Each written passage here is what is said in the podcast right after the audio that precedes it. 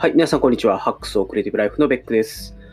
えー、今日はですね、第16回ですね。えー、アラフォーの焦りと変身願望というお話をさせていただきたいと思います。まあなんかもう、もうそのままですね。あのー、ちょっとね、自分でも最近これね、引くぐらい、ポッドキャストを上げてるなと思います。あの、なんつうかね、えっと、なんか、いろんなゲスト会をやらせてもらって、で、結構、なんていうんですかね、あの、楽しくなっちゃったっていうのがあって、で、なんかせっかく毎日あげてるから、今日もあげちゃおっかみたいな感じで、まあ、ちょっと今日は、あの、Facebook に投稿した内容を、まあ、ベースにお話をしたいなと思っております。まあ、ちょっとですね、あのまあ、夜も遅いので、サクッと、えー、いきたいなと思います。まず、あの、アラフォーの焦りということなんですけれども、あの今年でですね、あの、37になるっていうのは、まあ、何回も言ってきたんですけれども、あのまあ、これがですね、あの36になるとき、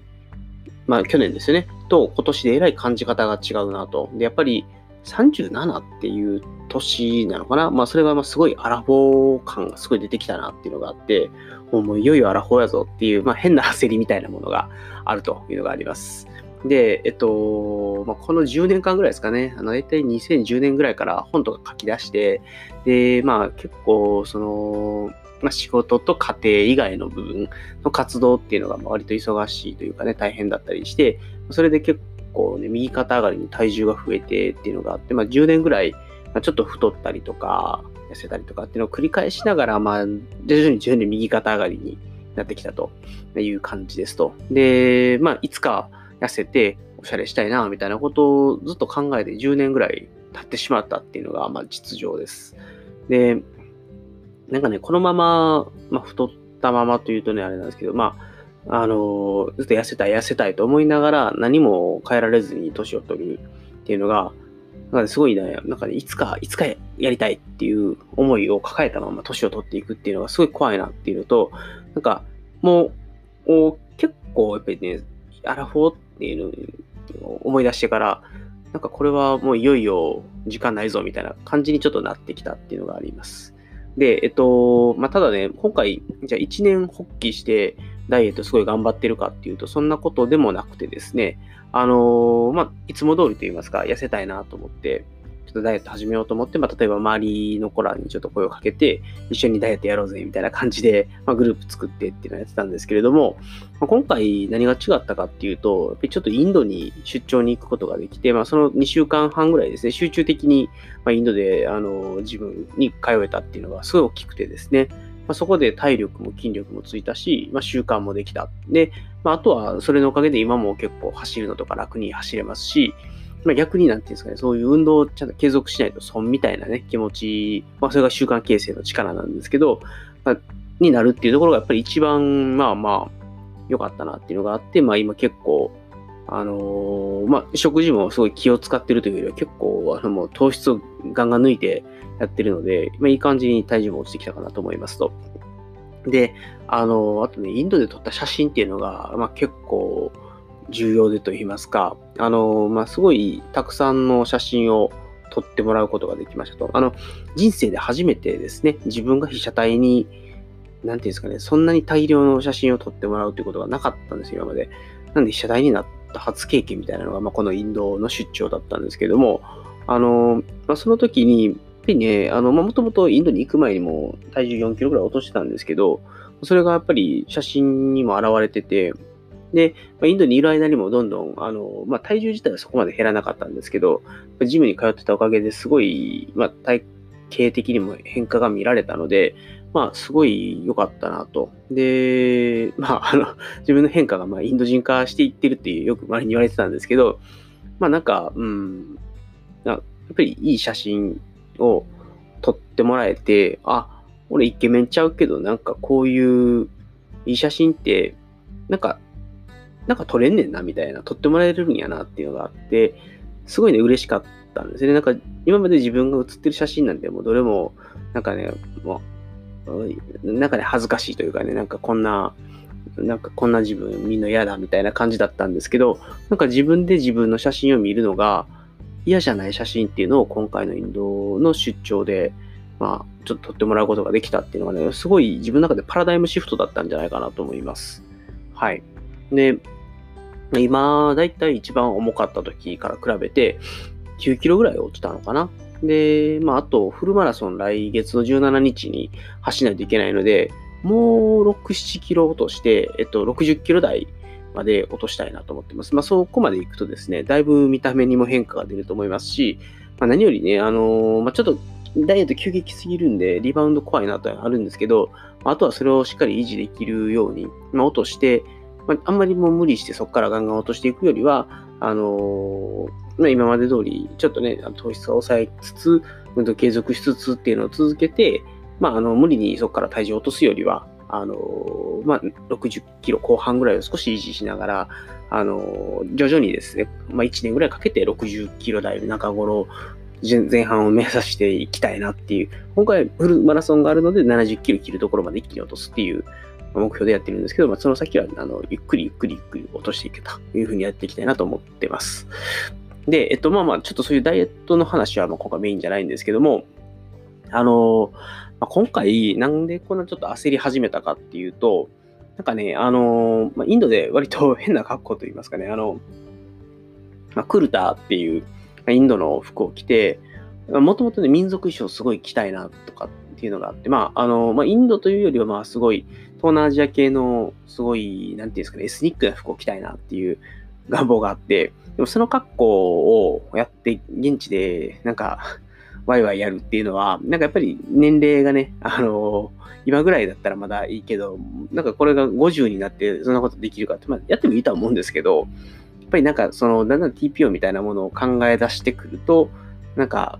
少しね、こう、やんちゃができるのも今のうちみたいなころもあるかなっていうのと、あの、まあ、何よりもやっぱり年を取ると、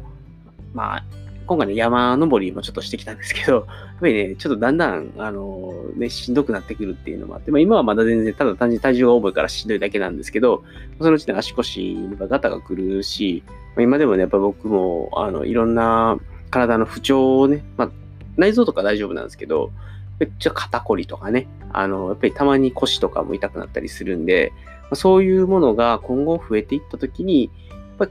あの、アクティビ、アクティブな活動っていうのはだんだんだんだんやりづらくなっていくのかなっていうのがあって、なんか、今ね、あの、やりたいと思ってることをやらないっていうのは、結構後になったらできなくなるっていうリスクがあるんじゃないかっていうのが、まあ一番焦り始めた理由かなと思います。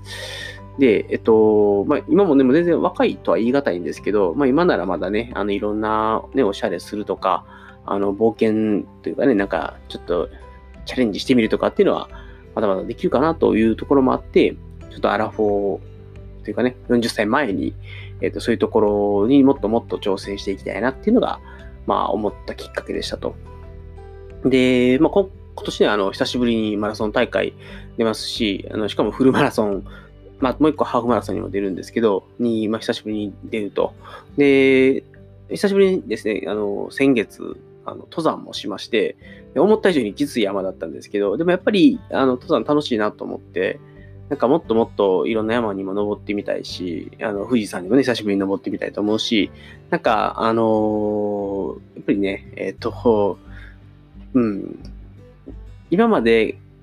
やりたいと思って、独身とか、あの、まだね、子供いなかった時とかには、結構普通に行けてたことを今、だいぶやりづらくなっちゃってたところもあって、やりづらくって言ったらあれなんですけど、やっぱりね、家庭のこともあるので、まあ、なんか、その、うん、まあ、家庭に負担をかけない範囲の中でやっていければなっていうのと、まあでも、うん、できれば子供とかもね、巻き込みながらと言ったらあれですけど、いろんな世界をね、見せてあげるっていう意味でも、まあ、子供がもうちょっと大きくなったら、雪山に一緒に行ったりとか、登山一緒に行ったりとかっていうのもできたらいいなと思ってる次第でございます。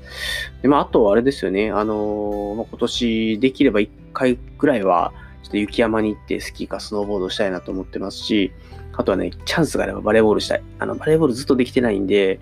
バレーボールしたいなと思ってます。なんで、まあちょっとそういうやりたいなって思ってることを、あの、まあでも、まあ、いつかやろうって思うんじゃなくて、やっぱりちょっと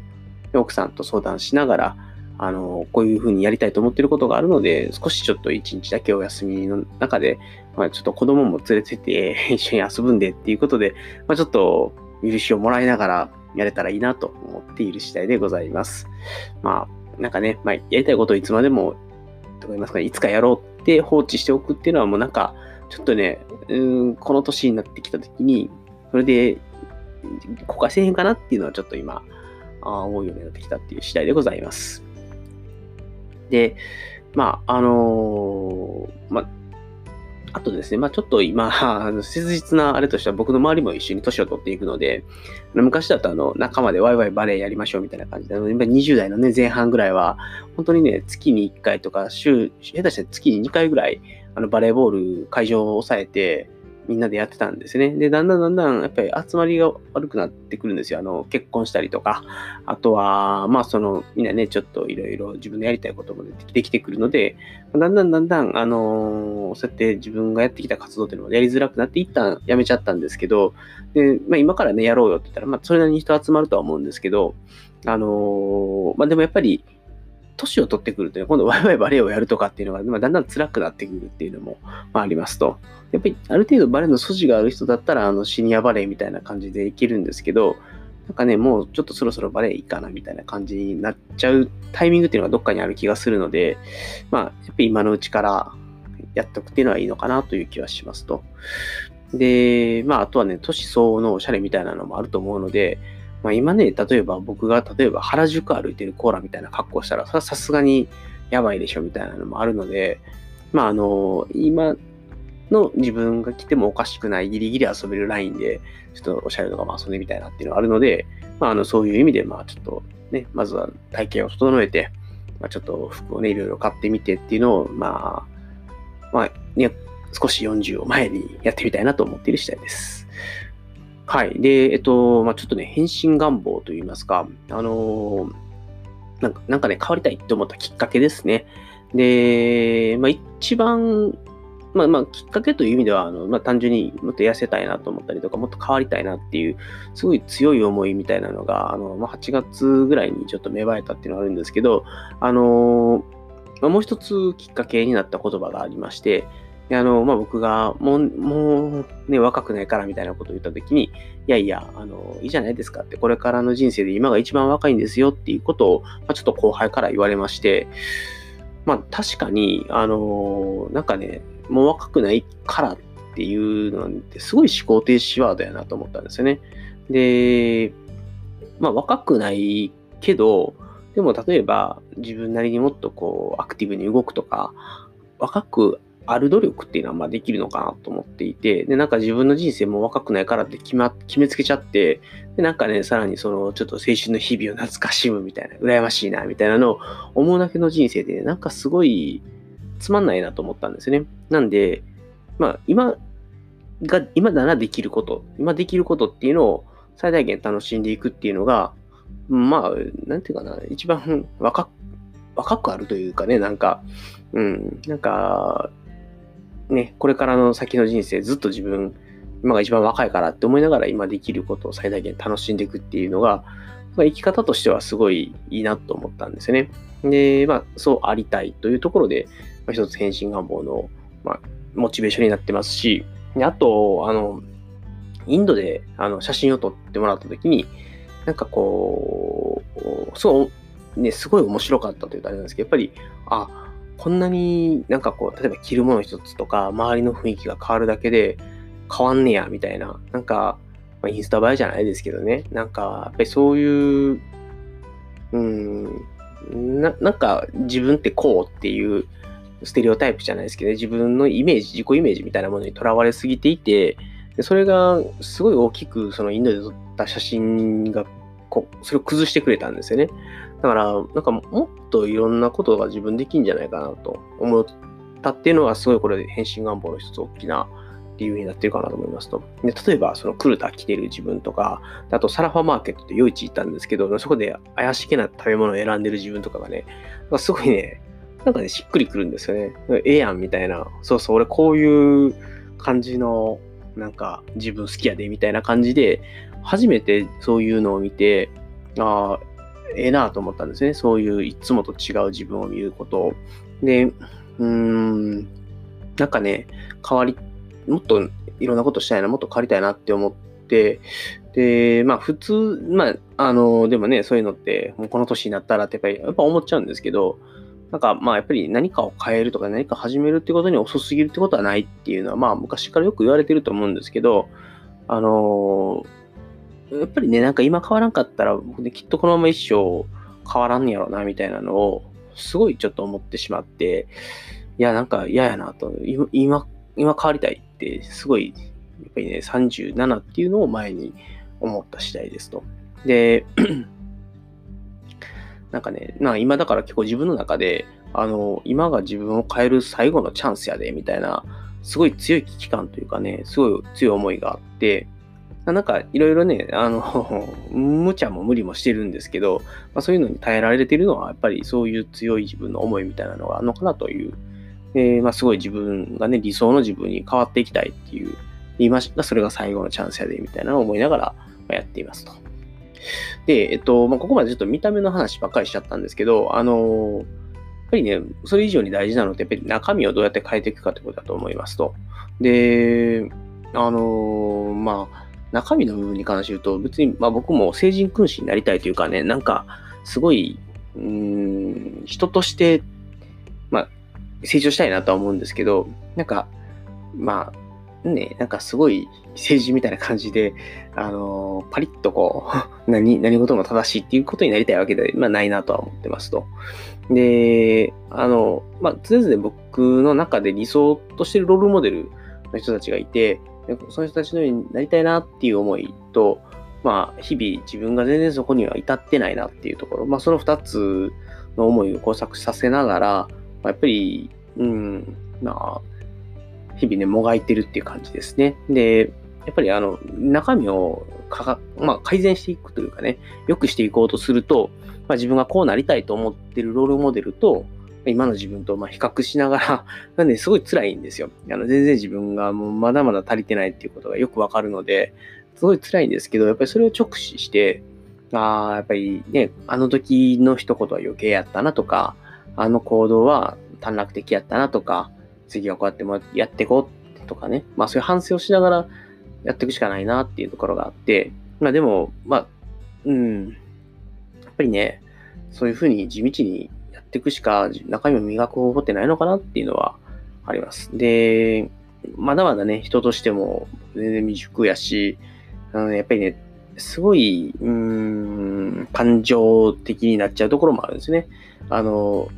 一つは感情的に揺さぶられやすいというか、やっぱりちょっと凹みがちなところとか、もっと本当は強くあるべきなところ、あるべきところをすごい動揺してしまったりとか、凹んでしまったりとかっていうのがあったりとか、で、まあ、イラッとした時にちょっと切れてしまったりとかっていうこともあって、ね、そういうところがやっぱり未熟やなって自分でも思うし、なんかもうちょっと、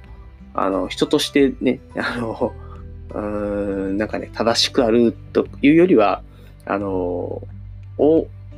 大きくなりたいっていうのはね、まあ、それバクッとして言い方をすると人として大きくなりたいし、うん、なんか今の自分はすごい小さい人間やなっていうのを思いながら生きてます。はい。で、あとはね、能力的にもね、全然足りてない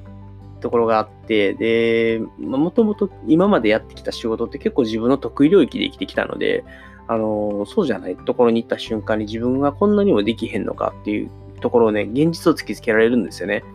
やっぱりね、そこはね、もう謙虚に、もうね、37にもなって、なんかすごいね、今、あの、挑戦をね、今しているので、あの、謙虚にやっぱりそこはね、改善していかないといけないなっていうのはあります。で、あの、まあ、もう一つちょっとだけ、あの、まあ、ここまでの返信願望とは少し違うんですけれども、今ね、正直自分のパフォーマンスにあまり満足できてないんですよ。で、まあ、それによってちょっとね、あの、自己肯定感がすごい下がっちゃってて、なんかね、前はもっと成果出せてたのに、なんで俺こんなあかんねやろな、みたいなのを、すごいね、日々ちょっと思うことが多いんですね。で、まあ、本当はね、そんだけ新しいこととかね、挑戦してるってことなんで、まあ、それね、なかなかそんなもんで成果が出ないんですよ。でも、なかなかね、やっぱりそれを自分でも、うん、もどかしく思ってしまう。本当はもっとできるのにそうじゃないみたいなところがあるっていうのはね、まああります。で、まあ、この年になるとですね、なかなかあの人に褒めてもらえるチャンスがなくてですね、かね、たまにすごいポジティブなフィードバックをもらえると、すごい嬉しいんですよ。でもちろん、あの、ネガティブなフィードバックもらえると、それはそれでね、改善しようって思って、まあ、それはそれで嬉しいんですけど、でもやっぱりね、あの、褒められるのはね、すごい嬉しい。なんで、あの、どうぞ皆さん、あの、僕を、あの、褒めてやってください、みたいなね。まあ、あの、こうやってちょっといろんな人に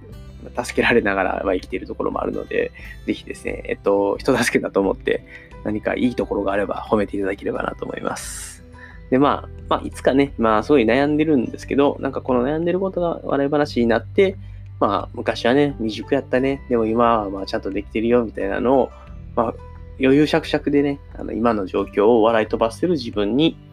なれてればなと思う次第でございます。まあ、そのわけで、まあ、今日のメインテーマである、えー、アラフォーの焦りと変身願望ですね、えー、の話は以上でございます。で、ちょっと小話なんですけれども、あのー、今、まあ、そういういろんな若者と一緒にお仕事をしていて、まあ、そこからですね、いろいろちょっと文化的なものを教えてもらうっていうチャンスがありますと。で、えっと、いくつかちょっと例を挙げると、あの、ゴーゴーバニラズっていうバンドだったりとか、んオフィシャルヒゲ男爵ってオフィシャルヒゲ男爵でいいのかな？ちょっと調べよう。オフィシャル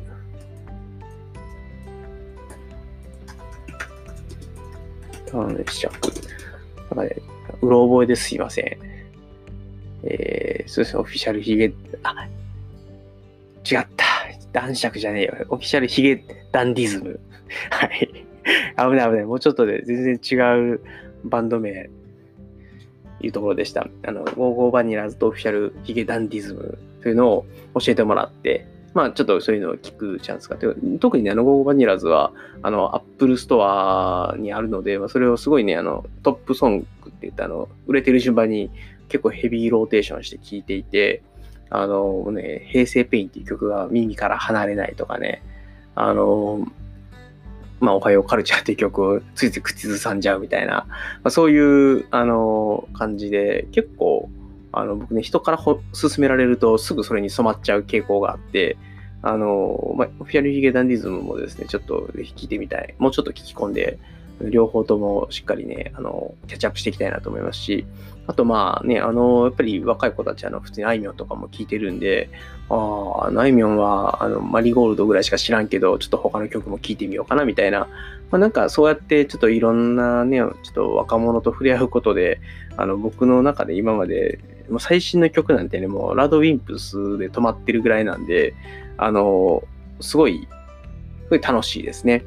で、あとね、やばい T シャツ屋さんっていうのがあるんですけど、そのその人たちはあの僕の地元の、まあ、大阪芸大があ、僕、大阪芸大のすぐそばに住んでたんですけど、出身なんで、なんかね、すごい、なんかね、その辺の話が出てくると、ちょっとね、嬉しかったりするみたいなのもあって、まあ、あの、全然、あの、ただ僕は聞きかじってるだけなんですけども、まあ、そうやっていろんな若者からこう教えてもらえるっていうのはね、すごい楽しいなと。まあ、あのー、あとは、あれか、えっと、イケメン俳優とかもね、あの、教えてもらったりとか まあ、なかなか楽しいですと。えまあまあ、あの、単純にそれだけの話で何のオチもないんですけれども、これからもですね、あの、自分の凝り固まったあの価値観をですね、崩すじゃないですけれども、あの、もっといろんなことに興味を持って、えー、若い人たちからもいろいろなことを教えてもらいたいなと思ってる次第でございます。お、小話でも何でもなくて、ただの世間話だよ、これな。まあいいや。はい。でそれではですね、えっと、はい、次ですけれども、え、お便りコーナーですかね。えっと、はい、今日のお便りはですね、えー、実は、えー、っと、はい、えー、一件来てます。はい、実はでもなんでもないね。えっと、いつ、いつもありがとうございます。井戸さん。えっと、まあ、昨日ですね、倉下さんとのやり取りを放送したんですけれども、その中で倉下さんがやりがい搾取に対するご回答を少し、えー、くださりまして、でその時に、えっと、まあ、すごいやりがい搾取っていうこと自体、えっと、気づいてるんだとすれば、まあ、その、もうここの会社やべえとか、もうそのちゃんとした報酬を払ってくれるところに移動しようみたいなことを、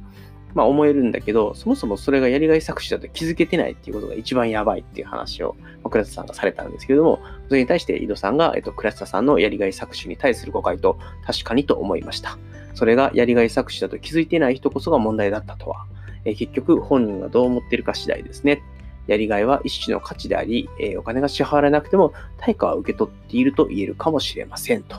いうことで、まあ、あの、どっちかというと、クラスさんのコメントに対するコメントなので、あの、なんですか、ここから何かを広げるっていうのはちょっと難しいんですけども、うん、こういうやりとりがね、できるっていうのが一種、えー、ポッドキャストの面白みでもあるかなと。で、あの、まあ、やりがい搾取とかね、あのやっぱり、一言でなんか言ってしまうとなんかすごい、あの、企業が悪いみたいな感じになっちゃうし、えっと、うん、まあ、すごい難しいけど、やっぱり、まあ、昨日のクラスさんのお話の、やっぱりそれをやりがい搾取だと気づけてない人たちをどうするんだいっていうところは、実はね、意外に語られてこなかったところなのかなと思うので、あのまあ、自分の周りにそういう人がいたときには、まあ、かといってね、なんか、